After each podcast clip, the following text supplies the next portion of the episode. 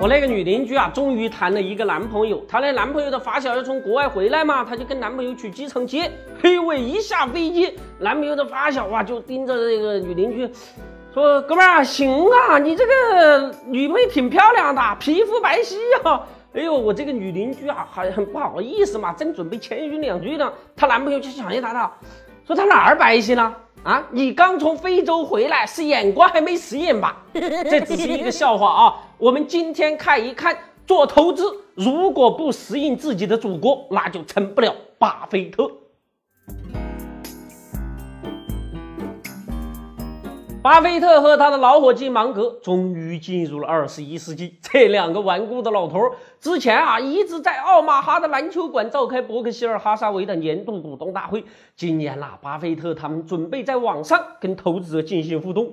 哎，二掌柜啊，这个老八没给你打电话呀？小二啊，掌柜的最近呢正在为德力社的小伙伴准备福利呢。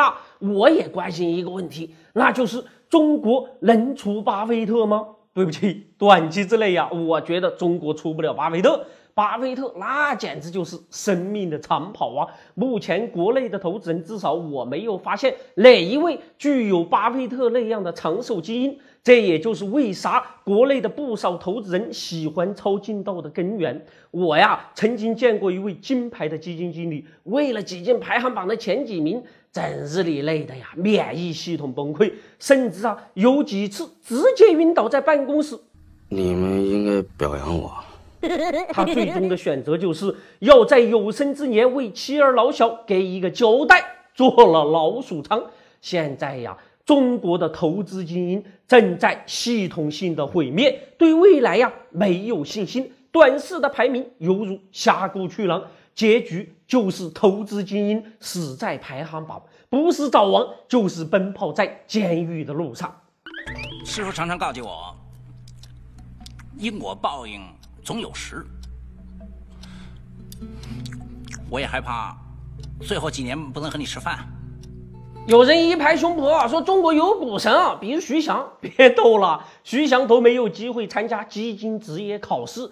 再说了，你整日里跟那些上市公司的高管勾搭在一起，手上有一大把的内幕信息，你也能赚钱了。现在啊，无论是巴菲特还是他的老伙计芒格，都觉得价值投资在中国有相当大的用武之地。可是，二零一五年的一场股灾呀，就撕开了那些整日里高喊学习巴菲特的家伙的那些画皮呀。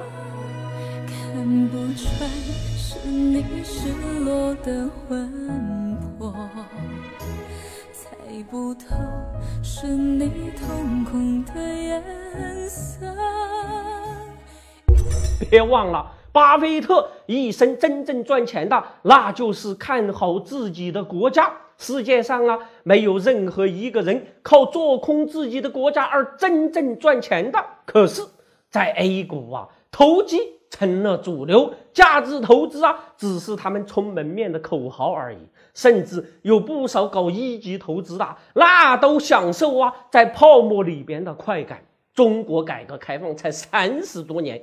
改革是一个渐进的过程呢，需要时间和耐心。德林社认为，一个圣徒般的伟大的投资家呀，一定具有超越财富的爱国情怀。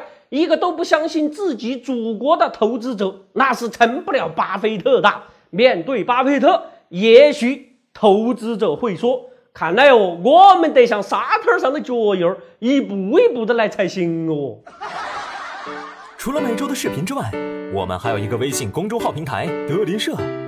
如果还想了解有趣、好玩、听得懂的经济学，那就在微信里搜文字“德林社”或者拼音“德林社”，点击关注即可。记住，不是德云社，是德林社，别设错了哟。